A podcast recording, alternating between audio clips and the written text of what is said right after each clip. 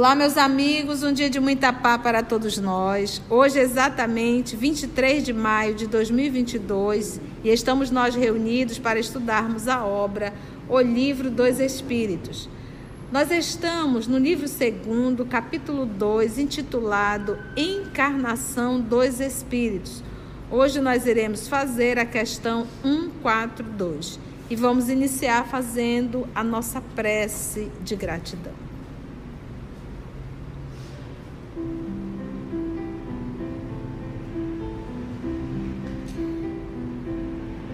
Divino amigo Jesus, amor de nossa vida.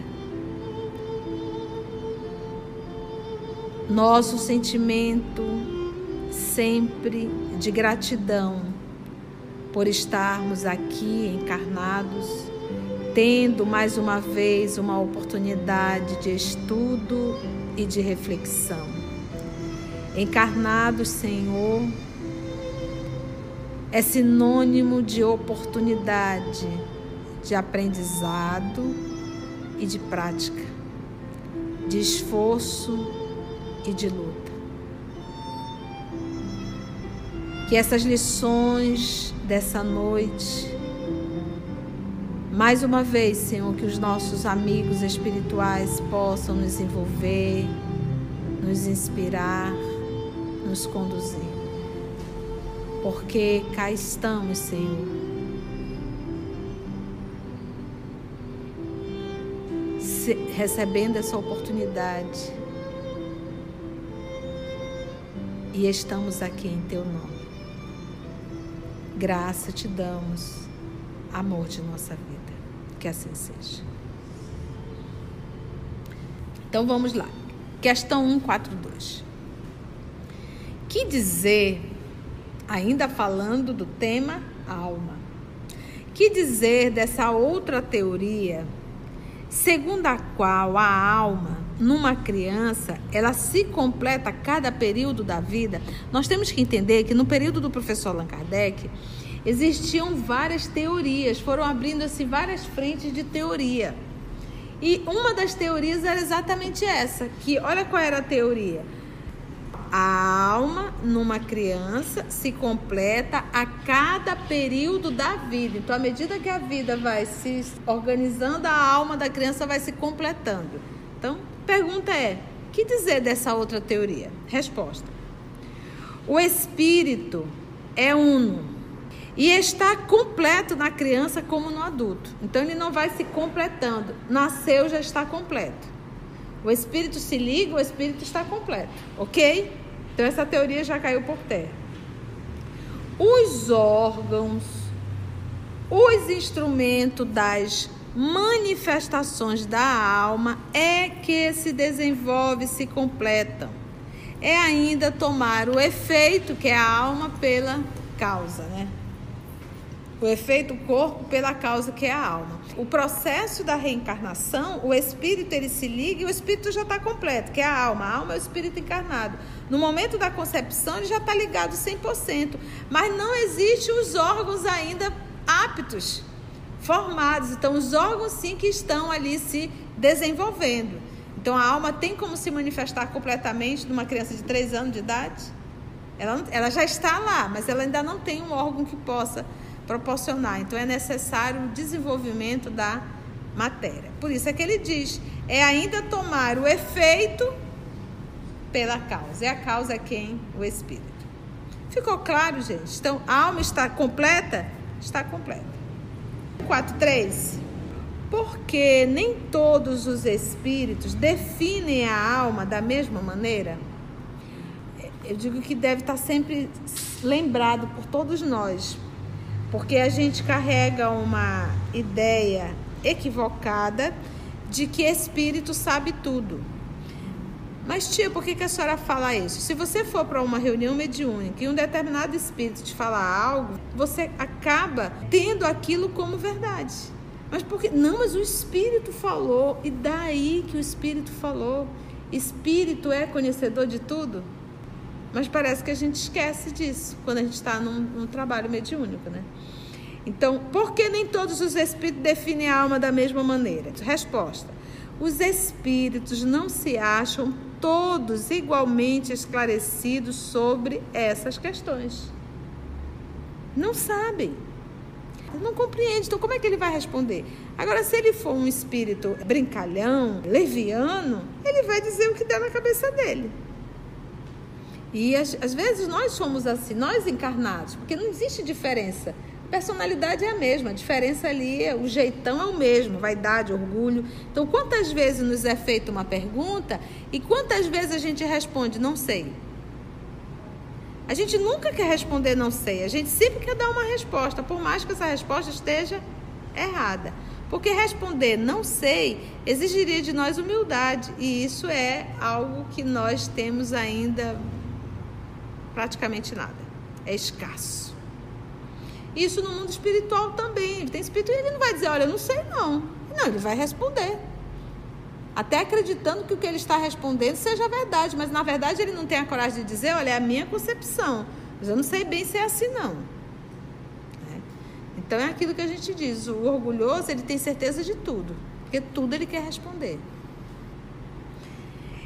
Então, assim, os espíritos não se acham todos igualmente esclarecidos sobre essas questões. Há espíritos ainda limitados que não compreendem as coisas que são abstratas. São como as crianças entre vós. Também há espíritos pseudo-sábios que fazem alarde de palavras para se imporem, né? Então começa, é, começa a falar palavras assim diferentes, palavras difíceis, né? Vai lá, eu digo que vai lá no dicionário, decora três, quatro palavras, né? E se fixa nessas três, quatro palavras para chocar, né? Não tem assim, né? A pessoa pega duas, três palavras lá que não faz parte muito do vocabulário do cotidiano e na sua palavra está sempre repetindo aquela palavra, né?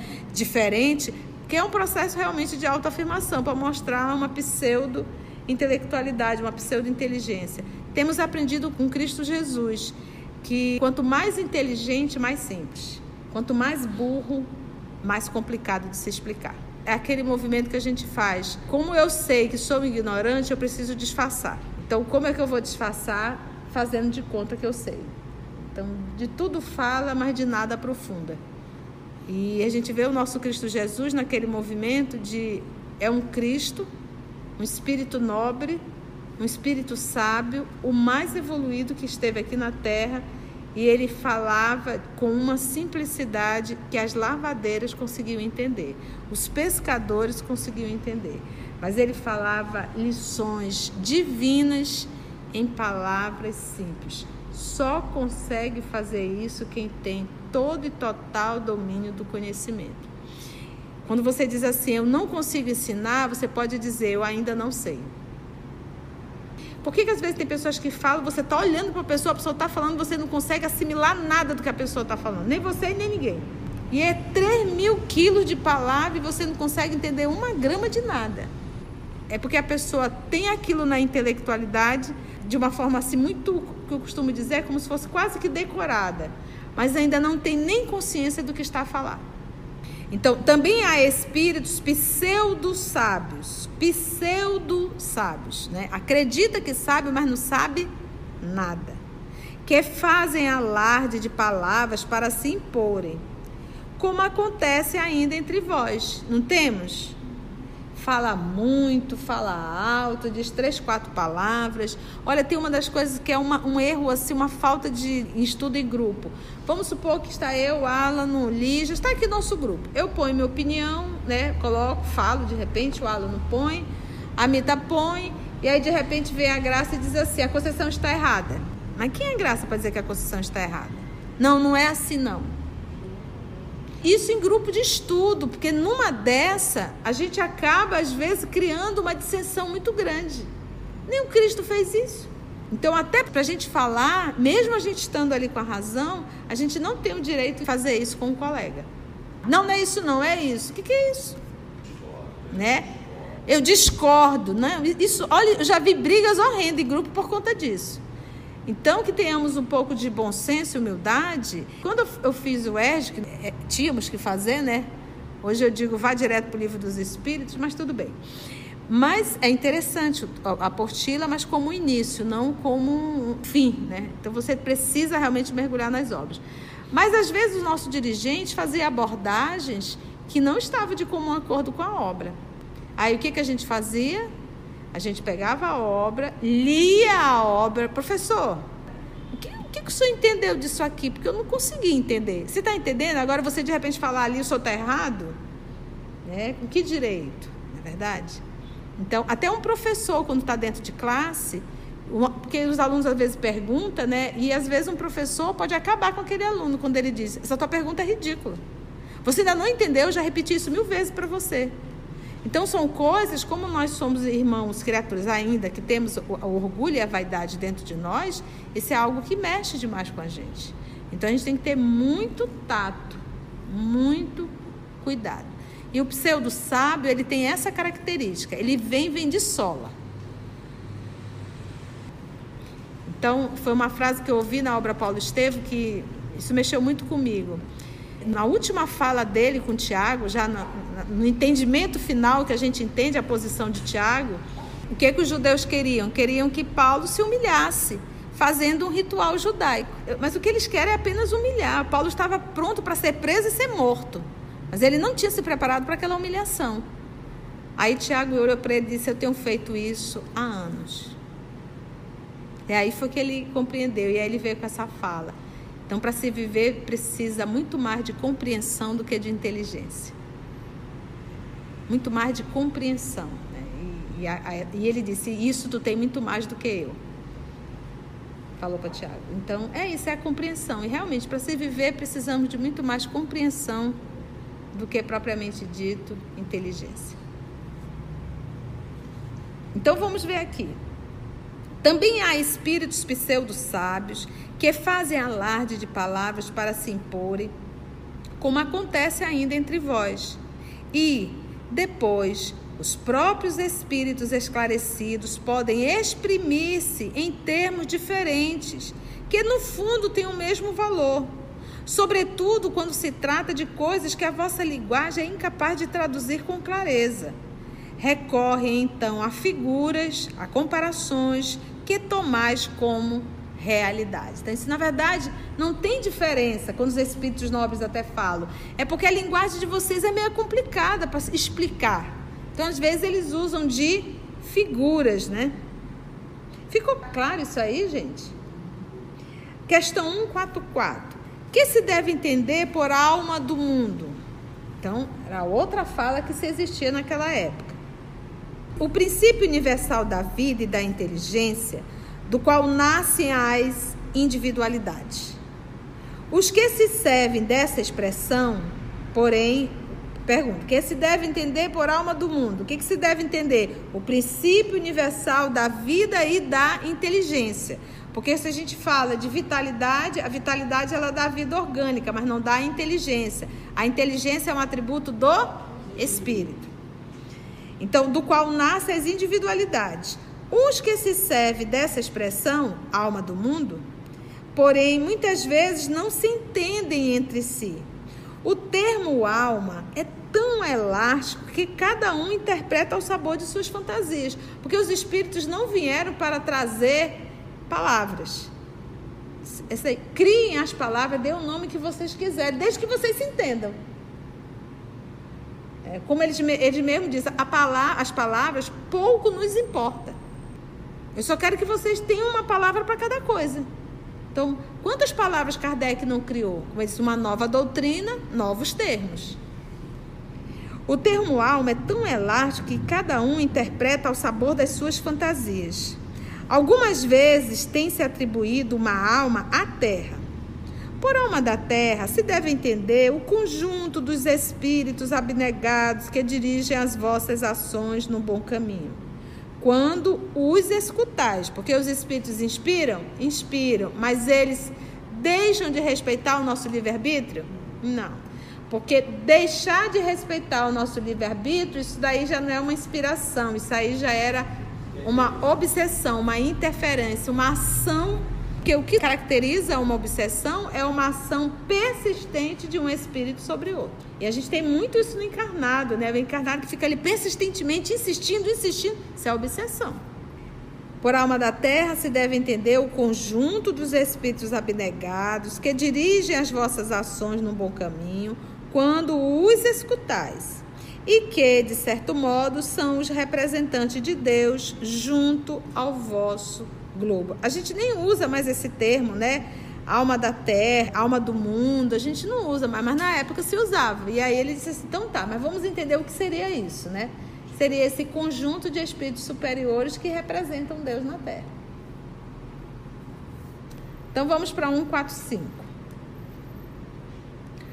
Como é possível que tantos filósofos antigos e modernos, durante tão longo tempo, hajam discutido sobre ciência psicológica sem terem chegado à verdade?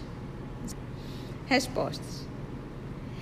Esses homens eram os precursores da eterna doutrina espírita. O que é um precursor? É o que vem antes, é o que vai abrir o caminho, né, os trabalhos. Eram homens e se enganaram. Porque nós sabemos que ao encarnar, a matéria exerce influência, mesmo ainda em espírito superior, né? puro não mais. Porque tomaram suas próprias ideias pela luz. Olha, eram homens e se enganaram, porque tomaram suas próprias ideias pela luz. Pela luz, porque aquilo, a luz é de quem, gente? É de Deus. O amor não é criação nossa. O amor é criação de Deus. A origem do amor é nele. O que, que nós temos que aprender a fazer? Refletir o amor que é de Deus, porque a luz é dele. O amor é dele, ele criou, ele construiu. Eu, como filho, eu tenho que refletir o amor dele. Por isso, na questão 625, modelo e guia, tipo mais perfeito, ou seja, copia Jesus. Copiando Jesus, eu estou refletindo quem? Deus, porque ele mesmo diz que ele reflete Deus. Ele diz: Eu e o Pai somos um só. Eu faço a vontade do meu Pai. No fundo, no fundo, é deixa de atender aos teus caprichos, a tua vontade idiota e aprende que tu tem que refletir Deus. Pronto, acabou todos os infortúnios, todas as maldades, todas as misérias se acabam. A partir do momento que nós começarmos a refletir Deus. Pronto, acabou, acabou, acabou, acaba tudo. Então, se existe a dor e a miséria no mundo, não é criação divina, é ignorância do homem. É por insistência do homem. Por querer refletir a sua imagem, a sua própria imagem, né? Então eram homens e se enganaram, porque tomaram suas próprias ideias pela luz. Mas seus próprios erros servem para realçar a verdade, ao mostrar os prós e os contras. Ademais, entre esses erros se encontram grandes verdades que um estudo comparativo vos fará compreender. Que foi o que o professor Allan Kardec fez no Evangelho segundo o Espiritismo. Ele pegou ali várias citações de Sócrates, várias lá na introdução do Evangelho. Isso está no nosso canal, porque esse estudo nós chegamos a fazer, está no nosso canal, acredito, que foi o iníciozinho do Evangelho. E ali nós vamos ver o que o professor faz. Ele pega as citações de Sócrates e aí ele vai comentando à luz da doutrina espírita. E a gente vai percebendo que é a mesma linguagem. Ah, uma vez uma moça, muitos anos atrás, professora de literatura, ela, ela é espírita, ela chegou comigo e disse assim, vocês são... Será que você acha que existe possibilidade de Jesus ser a reencarnação de Sócrates? Porque as ideias são praticamente iguais. E se nós formos ler o Lao Tse, Confúcio, você dizer assim, não tem diferença não.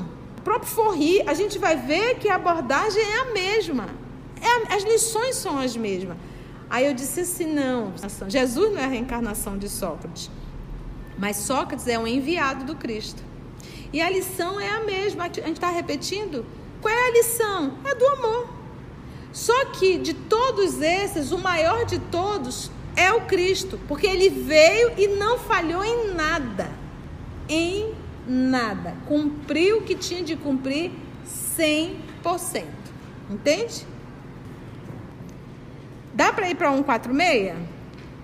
A alma tem sede determinada e circunscrita no corpo? Fica na cabeça, fica no coração, fica no pé, fica na mão, fica onde? Uma sede determinada, um local, algo que ela se localiza. Está falando da alma. Se ele está falando da alma, ele está falando de quem? O espírito encarnado. Ele disse não. Mas reside mais particularmente na cabeça dos grandes gênios. Concentração maior na cabeça. Naqueles que pensam muito. E mais no coração dos que sentem bastante. E cujas ações têm todas por objetivo a humanidade. Olha que interessante. Então, naqueles que muito pensam na cabeça, aqueles que muito amam no coração. Símbolo do amor, né? Tão lindo isso. 146A, Kardec insiste. Que pensar da opinião dos que situam a alma no centro vital? Resposta. Significa dizer que o espírito habita de preferência essa parte do vosso organismo, pois para ali convergem todas as sensações. Os que a situam no que considera o centro da vitalidade confundem-na com o fluido ou princípio vital. Contudo, pode-se dizer que a sede da alma se encontra especialmente nos órgãos que servem para as manifestações intelectuais, cabeça, morais, coração. Bom? E não um centro vital específico. Foi difícil, gente? Deu para compreender? Antes de orarmos em agradecimento, vamos ouvir algumas considerações da tia que destacamos neste estudo para a reflexão dos ensinamentos. Vamos aos destaques da tia? O processo da reencarnação, o espírito ele se liga e o espírito já está completo, que é a alma. A alma é o espírito encarnado. No momento da concepção, ele já está ligado 100%. A gente carrega uma ideia equivocada de que espírito sabe tudo. Se você for para uma reunião mediúnica e um determinado espírito te falar algo, você acaba tendo aquilo como verdade. E daí que o espírito falou: espírito é conhecedor de tudo? Há espíritos, existem espíritos ainda limitados que não compreendem as coisas ainda abstratas. Se ele for um espírito brincalhão, leviano, ele vai dizer o que der na cabeça dele. Temos aprendido com Cristo Jesus que quanto mais inteligente, mais simples. A gente nem usa mais esse termo, né? Alma da terra, alma do mundo, a gente não usa mais, mas na época se usava. Nós sabemos que ao encarnar, a matéria exerce influência, mesmo ainda em espírito superior. Né? Puro não mais.